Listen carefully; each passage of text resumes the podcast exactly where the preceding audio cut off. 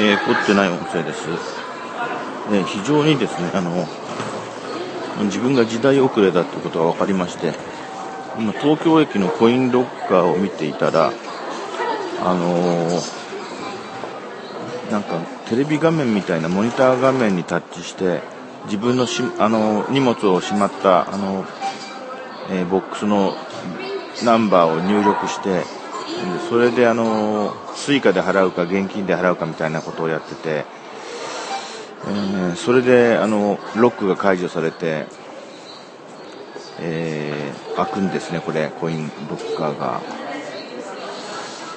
ほほこれは、まごまごしちゃうな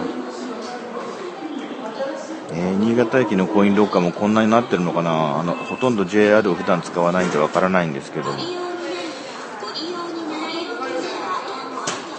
とても難しくて使えそうもないです僕には、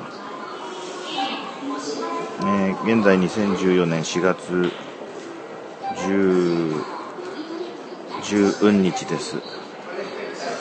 現在地東京駅。それでは失礼します。